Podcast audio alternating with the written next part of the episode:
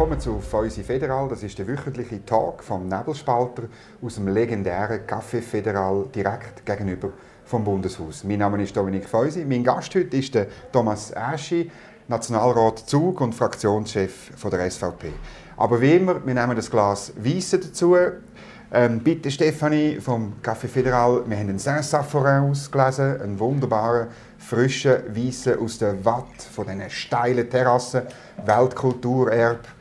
Ähm, der Kanton Zug hat zwar auch Reben, habe ich gelernt, oder? aber es ist halt Jeder nicht... Kanton hat in der Schweiz, Genau, oder? genau. Aber es ist nicht so wahnsinnig populär und zu Bern trinkt man halt vielleicht eher einen guten Wattländer zum Wohl. Zum Wohl, Dominik.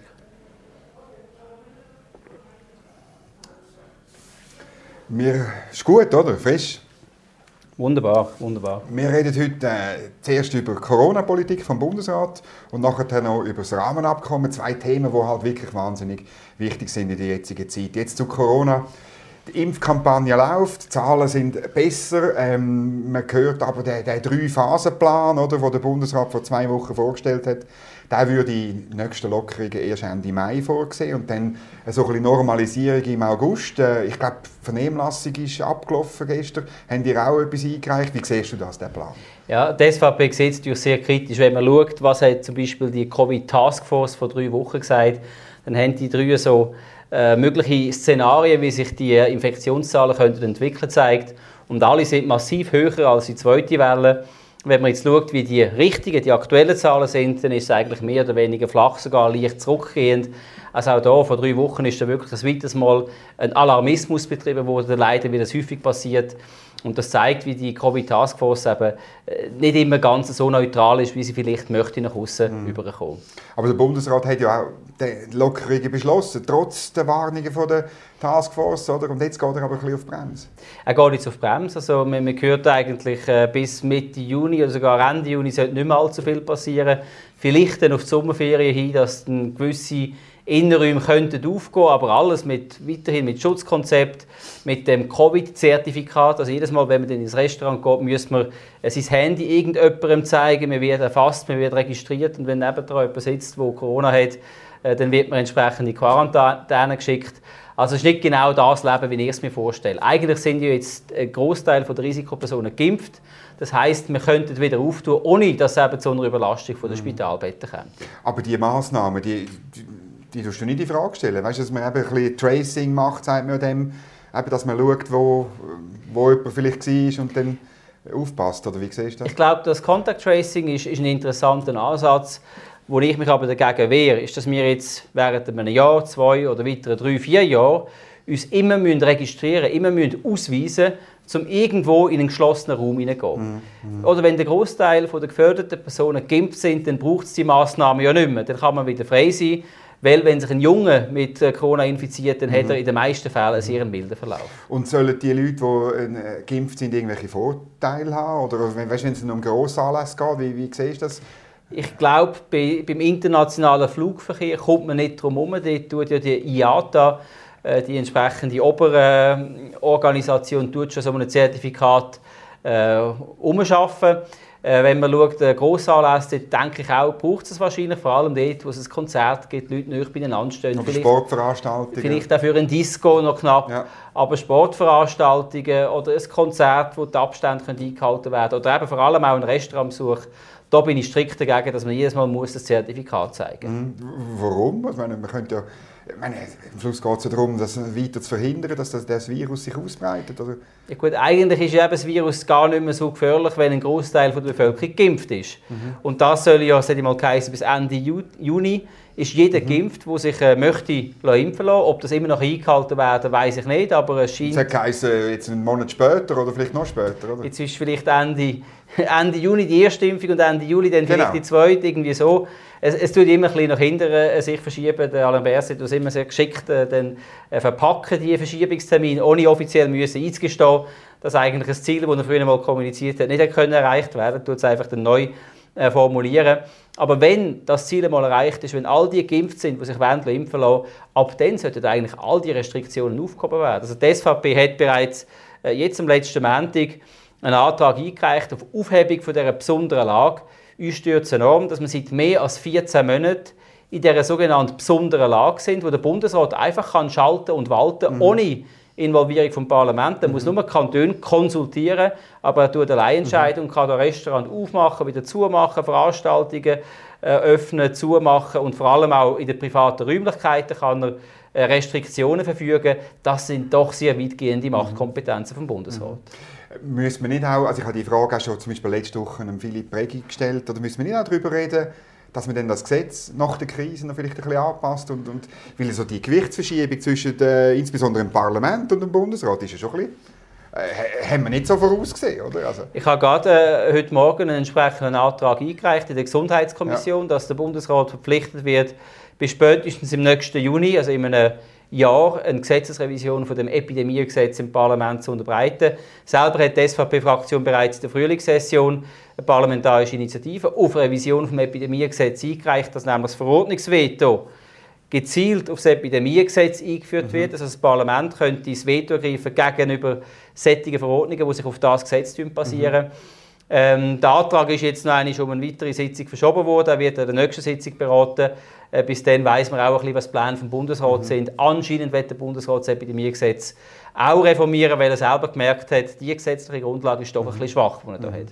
Ja, und das Parlament, du hast es gesagt, ist faktisch ausgeschaltet jetzt während 14 Monaten. Oder? Also ihr habt euch im März 2020 auch ein bisschen selber aus dem Spiel genommen.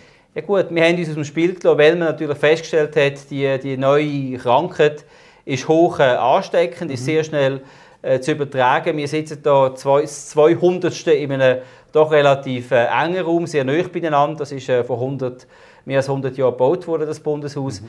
Darum haben wir unter diesen Bedingungen nicht mehr können weitertagen sobald wir aber... Beispiel gegenüber der Bevölkerung, oder? Also es wäre komisch gewesen, die Bevölkerung im Lockdown und ihr hockt jetzt 200 in meinem Inneren. Auch, auch das wäre ein bisschen speziell ja. gewesen. Äh, sobald wir dann aber dann die, die Plexiglaswände, wie wir da ja. auch eine haben, ja äh, beschafft haben und, alle ihre Masken getragen haben, sind wir wieder zurück ins Bundeshaus gegangen. Aber ich, ich muss zugeben, ihr seid dann auch froh, wenn die Wände mal wegkommen im Bundeshaus. Ja, vor allem Masken. Also die Wände, äh, auch, auch, die sind nicht besonders angenehm, es ist ein bisschen einengend. Es ist wie ein Käfig. Äh, es ist wie ein, ein, ein Glaskäfig, genau. Äh, die Maske tut mich eigentlich fast noch mehr stören. Okay. Äh, vor allem, äh, ich komme jetzt gerade aus dem Bundeshaus. Das Bundeshaus ist leer so an einem Donnerstagabend. Und äh, da macht es eigentlich wenig Sinn, wenn jeder muss mit ja. einer Maske umeinander laufen muss. Jetzt aber, jetzt, wir stimmen ja über das Corona-Gesetz, das Covid-19-Gesetz ab. Dort hat die SVP dann gleich nicht getraut, Nein zu sagen, weil das wäre ja ein starkes Signal, dass einerseits die Pandemie beendet ist und andererseits, dass man die Machtfülle ähm, ähm, dem Bundesrat nicht mehr weiter geben will. Es ist ein bisschen komisch, wenn man sich enthalten und immer so Mais macht. Ja, der Bundesrat hat halt ein weiteres Mal, oder? wir haben schon vor etwa drei, vier Jahren haben wir die Staff-Vorlage genau. wo wir einerseits über Steuergesetz und über eine AHV-Aufstockung im gleichen Gesetz nur man können Ja oder Nein sagen. Etwas ganz anderes hat der Bundesrat gerade wieder gemacht. Er hat ein Gesetz äh, unterbreitet, wo einerseits die Wirtschaftshilfen drin sind, aber gleichzeitig auch wieder mehr Vollmachten für den Bundesrat mhm. drin sind und hat das in eine Vorlage verpackt. Und darum äh, verstehen wir all die Leute, die sagen, nein, weg mit diesen Vollmachten vom Bundesrat, die wollen wir streichen, das wollen wir auch. Auf der anderen Seite sehen wir aber auch, dass Leute, die, die ihr Restaurant nicht auftun dürfen, den Innenbereich, oder Leute, die äh, Veranstaltungen nicht durchführen können, dass die auch entschädigt werden müssen, weil der Bundesrat verbietet ihnen überhaupt dürfen zu wirtschaften. Mhm. Und und wir werden natürlich diesen Leuten die entsprechende Entschädigung auch zukommen Aber wäre es denn wirklich so, dass die Entschädigung wegfallen würde? Weil ich meine, mit, mit Notverordnungen könnte man es ja sofort wieder, wieder machen. Also das ist ein bisschen, oder? Es ist eine gute Frage. Das haben schon verschiedene Parlamentarier haben genau die gleiche Frage im Bundesrat ja. gestellt. Und es hat verschiedene Dokumente gegeben, die uns gezeigt worden sind, dass eigentlich alles schon vorbereitet wäre, die entsprechenden Hilfsgelder Eben. wieder auf eine neue gesetzliche Grundlage zu stellen und irgendwie anders dann gleich wieder ähm, den Leuten zukommen zu lassen. Also da gibt es schon irgendwelche Planungen, die da am Laufen sind. Also möglich ist es, oder? Wobei auf der anderen Seite muss ich auch sagen, wenn, wenn das Volk so eine Vorlage vorgelegt bekommt und Nein sagt, mhm. dann muss man den Volkswillen auch respektieren. Und dann hat das Volk eigentlich auch gesagt, fertig mit den Beschränkungen, aber auch fertig mit der Wirtschaftshilfe, weil dann können wir ja wieder auftun. Mhm. Und darum müssen wir den Entscheid selbstverständlich dann auch respektieren. Mhm. mhm. Und was ist für dich so die lange, die lange Sicht auf, auf, das, auf die Corona-Krise? Also werden wir äh, also letztlich, wir sind schlecht vorbereitet in diesem Land auf so ein Virus, trotz Pandemieplan und trotz BAG und weiss nicht was. Und wie, wie, sind, wir, äh, sind wir denn in der Lage, das nächste Mal besser zu reagieren? Was muss passieren, Ihrer Meinung nach? Also die Verfehlungen sind wirklich enorm und die Geschäftsprüfungskommission ist auch dran, die aufzuarbeiten. Äh, wie du sagst, wir hatten einen Pandemieplan, gehabt, wo man nicht vom ersten Tag an eigentlich nicht eingehalten hat. Wir hatten zu wenig Masken, gehabt, zu wenig Desinfektionsmittel. Es hat einfach vieles äh, nicht geklappt am Anfang. Auch später haben viele Sachen weiterhin nicht geklappt. Ähm, es braucht jetzt klar eine, Analyse von der Pandemie, was ist alles schiefgelaufen, einen Maßnahmenplan, wie kann man es nächstes Mal verbessern. Ich bin selber aber auch schockiert, wie schlecht eigentlich die Schweiz auf so einen Ernstfall vorbereitet war. Wir sind ja sonst Perfektionisten. Ja, so ja, ja, also stell dir vor, wir wären da irgendwie von einer fremden Macht, äh, von einer Armee da überfallen worden, wir wären miserabel gerüstet ja. gewesen. Es ist ein wie vor dem Zweiten Weltkrieg, also ähnlich schlecht vorbereitet. Äh, wir haben uns jetzt irgendwo halb so gefangen, aber gleich andere Länder, Großbritannien, Israel, USA, die sind viel besser durch die Krise durchgekommen, haben schneller geimpft, sind schneller vorangekommen. Da hat es halt schon im Bundesamt für Gesundheit große Verfehlungen gegeben. Und, und die Personen dort an der Spitze haben wirklich eigentlich versagt. Es ist leider bis jetzt zu wenig rausgekommen, weil es äh, auch durch die Medien ein Stück weit gedeckt wird und die Verfehlungen nicht offengelegt werden. Aber da ist doch sehr viel schiefgelaufen. Sagen wir noch beim Impfen, oder? dort habe ich auch wirklich das Gefühl, was ist genau schiefgelaufen, dass wir offenbar später und weniger Impfstoff bestellt oder geliefert, mindestens geliefert bekommen. Als, äh, ich, nehme an, ich nehme an, es hängt mit diesen Verträgen zusammen. Die Verträge haben wir äh, noch nicht können eingesehen. Wir werden die sicher rausverlangen. Jawohl. Die Verträge, die das Bundesamt für Gesundheit abgeschlossen hat mit den entsprechenden ja. Impfstoffherstellern. Einerseits hat man wahrscheinlich in den Sport verhandelt. Man ist ins Sport eingestiegen, hat mit denen angefangen zu reden, hat dann auch zu lange gezögert mit dem Unterzeichnen und hat wahrscheinlich auch zu wenig harte Bedingungen formuliert, dass aber bis zu einem Zeitpunkt X muss geliefert werden und wenn nicht, dann braucht es eine sogenannte Penalty Clause. Konventionalstrafe. Eine Konventionalstrafe. Wenn genau. er nicht liefert, dann muss er entsprechend eine Strafe zahlen. Mhm. Und ich glaube, da ist zu wenig hart verhandelt mhm. worden. Mhm. Und darum haben natürlich die, Länder, äh, die, die, ähm, die Firmen gesagt, ja gut, dann tun wir lieber den Impfstoff auf Israel liefern. Die haben wahrscheinlich, kann ich mir gut vorstellen, härter verhandelt, mhm. haben eine höhere Konventionalstrafe. Haben mehr gezahlt, heisst oder? Haben wahrscheinlich auch mehr gezahlt, weil sie, weil sie eben realisiert haben, jede Woche, wo der Lockdown noch länger geht, das kostet uns Hunderte von Millionen. Mhm. Lieber ein bisschen mehr für den Impfstoff zahlen, dafür sind wir schneller aus dem Lockdown draußen. Mhm. Ähm, und also du sagst, man tut das aufarbeiten, man tut eventuell das Epidemiegesetz äh, ähm, ähm, anpassen. Ähm, und was den Virus so angeht, hast du das Gefühl, äh, jetzt im Sommer, vielleicht ist das Virus hoffentlich weg, oder? Aber kommt es dann wieder? Müssen wir dann noch weiter impfen? Müssen wir, müssen wir, wie, wie, wie ist der nächste Winter? Und kommt wieder Österreich macht das Skigebiet zu, dann kommt der Druck, wir müssen auch und draussen Terrassen und kommt das alles wieder, was wir jetzt durchgestanden haben? Gut, ich bin ja nicht Epidemiologe, also ich denke, eine Pandemie kann jederzeit wieder kommen, wobei jetzt von dem spezifischen Virus und, und seinen Mutationen, da wird ja heute schon argumentiert, dass die Impfung wo ja jetzt doch äh, ein Großteil der Risikopersonen überkommen in der Zwischenzeit. Mhm. Und wo wirkt offenbar? Die soll auch wirken auf, auf allfällige Mutationen, also ja. also auf die meisten Mutationen, die man könnte, tut die Impfung eben auch wirken. Das heißt, auch wenn es im Herbst, wenn es wieder äh, kälter wird, äh, kühler wird, vielleicht wieder zu einem Anstieg der Infektionszahlen kommt, dann ist es sicher nicht mehr gleich wie im letzten Herbst, weil eben ein Großteil bis dann sollte mhm. geimpft sein und, und wenn man dann die sogenannte Herdenimmunität sollte haben, dass sich also so ein Infektionsherd nicht mehr durch die ganze Bevölkerung so schnell verbreiten wie das mhm. im letzten Herbst der Fall war. Mhm. Wechseln wir zum zweiten Thema. Oder, ähm, äh, Rahmenabkommen mit der Europäischen Union. Da muss man zuerst einen Schluck nehmen. Zum Wohl, ja. Nein, ähm, ich meine, da gibt es Leute, die sagen, der Bundesrat hat faktisch jetzt gemacht, was die SVP hat wollen. Nämlich, ähm, ihr, äh, ihr habt es geschafft, dass das Rahmenabkommen quasi tot ist. Und dass damit ist der bilaterale Weg auch tot und der Marktzugang tot. Und wir sind jetzt dann Isolationisten und Abschotter. Siehst du das auch so? Sieg auf der ganzen Linie auch dank Guy Parmelin, auch im Bundesrat. Also es ist sicher ein Sieg von der SVP, dass wir von Anfang an die massiven Mängel von dem Vertrag, nämlich die zwingende Übernahme von EU-Recht, also automatisch müssten wir EU-Recht in Zukunft übernehmen und die Unterstellung unter den Europäischen Gerichtshof rausgehoben haben. Wir haben von Anfang an die beiden Hauptmängel von dem Abkommen betont. Äh, lang ist das in den Medien ignoriert worden. Und zum Glück haben in den letzten ein, zwei Jahren immer mehr Personen aus der Wirtschaft realisiert, wie schlimm der Vertrag ist, wie er eigentlich zur Aufgabe der Schweiz würde können, wie er auch gegen die Unabhängigkeit, gegen das Volksrecht und, und fundamentale Rechte der Eidgenossenschaft würde verstoßen. Und wie sich die formiert haben, die verschiedenen unabhängigen Komitees, völlig losgelöst von der SVP und auch angefangen haben, Widerstand zu machen. Und dass jetzt der Bundesrat kurz davor ist, zu sagen, der Vertrag, so wie er vorliegt, den müssen wir ablehnen, das ist in meinen Augen doch ein großer Sieg von der SVP. Mhm. Aber aus anderen Gründen natürlich. Also die zwei Gründe zeigt er ja eigentlich nicht, oder?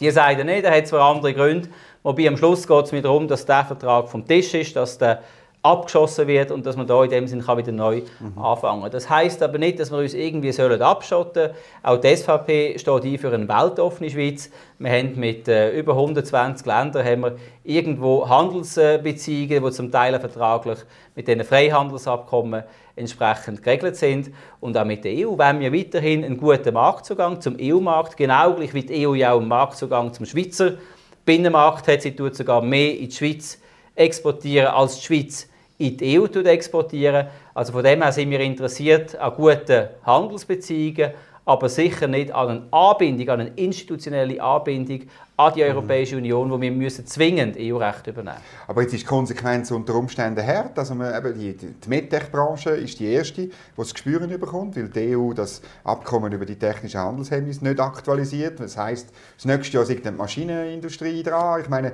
ja, das, das tut aber schon weh, oder nicht? Es ist nicht ganz so schlimm, wie es, wie es manchmal medial dargestellt wird. Ich habe da mit dem äh, CEO von Ipsomed, mit dem Herrn Michael, auch schon äh, bilateral. Wo völlig fürs Rahmenabkommen er, er, er weibelt fürs Rahmenabkommen. Ich habe ihn aber auch gefragt, ja, wie ist denn das jetzt bei Ihnen?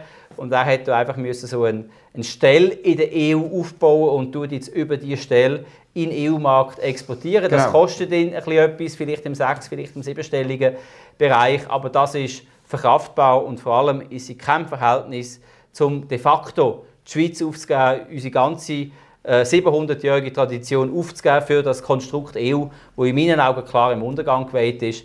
Also der Preis ist mit Abstand viel, viel zu hoch. Also wir hätten leichte Erleichterungen, wenn wir, äh, wenn wir da die, den Zugang hätten bei dem MedTech-Bereich. Aber jetzt das ohne das zu machen, funktioniert eigentlich auch. Also wir werden es dann sehen im mhm. Juni. Ich glaube, die Branche wird überleben. Aber jetzt Befürworter sagen ja, es hat nichts mit Aufgeben von Institutionen zu tun, sondern im Gegenteil. Wir können ja in diesem Abkommen immer noch abstimmen. Wir können Sachen auch nicht übernehmen, oder? Es drohen dann zwar Ausgleichsmaßnahmen, die müssen aber verhältnismäßig sein, werden von einem Schiedsgericht festgelegt, wo, wo die Schweiz dabei ist. Das, tönt ja nicht schlecht. Oder? Wieso sagst du, ja, man hat, also, das ist nicht übertrieben? Äh, es hat natürlich hinten dran, irgendwo Artikel 22, hat es die Guillotine drin. Ich kann mich erinnern, wie Petra Gössi vor etwa vier, fünf Jahren mal gefordert hat, die Guillotine muss weg. Sie hat die bilaterale Eis gemeint. Jetzt haben wir bei der bilateralen Eis die Guillotine weiterhin, haben aber eine neue Super-Guillotine mhm. bei dem Rahmenabkommen drin. Es soll ja alles unter das Rahmenabkommen in Zukunft kommen. Einerseits äh, die bestehenden fünf Marktzugangsabkommen, mhm. aber auch das neue Freihandelsabkommen, Stromabkommen, vielleicht noch das Gesundheitsabkommen etc. Und man kann de facto das Vertragskonstrukt gar nicht mehr künden, weil wenn man einen Vertrag kündet, kann die EU dann gerade alles andere auch suspendieren, was sonst noch mhm. irgendwo darunter fallen mhm. tut. Was dazu kommt, wenn das Volk oder das Parlament würde wagen, zu so einer Übernahme von EU-Recht Nein zu sagen, also von all diesen Sachen, die dann täglich eintreffen sollten, mhm. sagen wir eigentlich Nein, das möchten wir jetzt nicht übernehmen. Dann kommt genau der Mechanismus, den du vorher erläutert hast, zum Tragen. Und das Volk muss dann immer abstimmen unter der Drohung, dass das Ganze sollte gekündigt werden. Und da ist man einfach nicht mehr frei. Also man spürt dann immer die Guillotine im Nacken und entweder geht alles dahin oder man sagt Ja zu einem, zu einem Vorschlag, der aus der EU kommt. Also man ist am Schluss nicht mehr frei in der Meinungsäußerung, sondern man, man muss immer abstimmen unter dem Zwang, dass die EU würde androhen, es fällt dann alles dahin, wenn es wagt, bei, dem, bei dieser Übernahme von EU-Recht mhm. Nein zu sagen. Aber es ist, ja, es ist ja Ihr Binnenmarkt, oder? Also sind es auch Ihre Regeln und heute übernehmen wir ja eigentlich auch fast alles, was von dort kommt, oder? Also, äh, ja, ist das nicht ein bisschen logisch? Ja, ich glaube, ich glaub, da hat die Schweiz ein riesiges Potenzial, nämlich Richtung Regulierungsarbitrage. Also wir haben uns in den letzten sage ich jetzt mal 30 Jahren haben wir uns sehr einseitig auf den europäischen Markt ausgerichtet. Wenn man aber die neuesten Zahlen anschaut, dann tun wir nur noch 41 Prozent in die mhm. EU exportieren. Der Rest geht in die USA, auf Indien, auf China und in andere Länder. Wir müssen eigentlich eher schauen, dass wir unsere Regulierung auf die neuen Märkte, auf die Wachstumsmärkte ausrichten und nicht einseitig uns immer nach unten nivellierend der EU anpassen, sondern lieber den neuen Märkten anpassen, weil das sind Zukunftsmärkte. Dort sind die grossen Bevölkerungsgruppen. Das wächst viel schneller als der europäische, also als der EU-Markt. Mhm. Also darum ist es eigentlich falsch, die Strategie, die wir die letzten 30 Jahre gefahren sind, in Zukunft fortzuführen, indem dass man die Regulierung einseitig nach der EU anpasst, sondern wir müssen hier ein bisschen globaler werden, ein bisschen weltoffener. Mhm. Und das bedeutet, das bringt ihr aber nur durch, wenn ihr intensiv mit der FDP und der CVP zusammenarbeiten und einen Konsens machen oder? Sonst hast du nie die Mehrheiten im, im Parlament. Gut, jetzt müssen wir zuerst mal schauen, was der Bundesrat entscheidet mhm. zu dem Rahmenabkommen. Ich glaube, äh, der wichtigste Schritt ist, dass das Bundesrat das Rahmenabkommen tut, beerdigen und dann selbstverständlich dann geht die Diskussion los, äh, wie weiter. Da gibt es Gruppierungen, die sagen, ja, dann muss man umso mehr noch EU-Recht autonom genau. übernehmen. Genau. Ich gehöre überhaupt nicht zu dieser Gruppierung, sondern ich sage, dann muss man eigentlich schauen, wie kann man Schweizer Recht so anpassen, dass wir eben global noch kompetitiver werden. Oder? Man kann auch nach Singapur oder auf andere Staaten schauen, die sehr, äh, zum Teil in gewissen Bereichen sehr ein modernes Wirtschaftsrecht haben um entsprechend auch interessanter zu werden für asiatische, amerikanische mhm. und andere Firmen, um eben verstärkt ihre Aktivitäten mhm. auch in die Schweiz zu verlegen. Mhm. Noch zwei Sachen, oder, die Befürworter immer ins Feld führen. Ähm, die Forschungszusammenarbeit ist dahin. Äh, wir können nicht teilnehmen an dem Horizon Europe. Ähm, was sagst du jemandem von einer, einem Rektor von einer Uni, der dir anruft und sagt, hey, geht es euch eigentlich noch? Ja, man muss mal... Oder läutet die gar nicht an? Nein, Rektoren von einer Uni haben jetzt noch nie angerufen und bei mir um Horizon äh, geweibelt. Aber man muss mal schauen, wie das funktioniert. Die Schweiz zahlt Milliardenbeiträge. 6,3 haben wir bewilligt, ja. An die Europäische Union und kommt dann eigentlich das gleiche Geld, das man auf Brüssel überwiesen hat, ich sage jetzt abzüglich Administrationskosten in Brüssel, wieder zurück auszahlt über. Also nicht die Eidgenossenschaft, sondern dann verschiedene Forschungsinstitutionen, genau, die, die, Universitäten ja. und andere Forschungen. Also in dem Sinne kommt man nicht von der EU über, es ist das eigene Geld, das man wieder zurückbekommt. Und die EU tut einfach auswählen, welche Projekte kommen das Geld über. Jetzt muss man sehen, Länder wie Israel, Singapur, auch England, also Großbritannien, sind ebenfalls an Horizon als sogenannte Drittstaaten beteiligt. Also ich mhm. denke, auch die Schweiz sollte es schaffen, können sich so äh, beteiligen. Die EU sagt im Moment, wenn das Rahmenabkommen nicht unterzeichnet, geben wir euch das nicht, wo wir aber Israel, England und Singapur geben. Wenn das dann so sollte sein, wenn die EU sollte stur bleiben und sagen, nein, das geben wir euch weiterhin nicht, ja gut, dann müssen wir uns halt auf andere, bei anderen Ländern ausrichten. Dann müssen wir halt schauen, dass wir mit England, wo jetzt außerhalb von der EU ist, so ein Abkommen unterzeichnen, mhm. mit den USA, wo Top-Universitäten hat und auch da wieder nicht vergessen, im asiatischen Raum gibt es natürlich immer mehr auch besser werdende Universitäten. Vielleicht wäre es interessant, auch mit diesen Forschungszusammenarbeiten zu vereinbaren. Aber ich denke, wir sind ja nicht ganz so abhängig, wie es amigs tönt. Mhm. Und das letzte wichtige Thema, das von den Befürwortern ins Feld führt, ist Strom oder Stromabkommen. Du hast vorhin schon kurz erwähnt.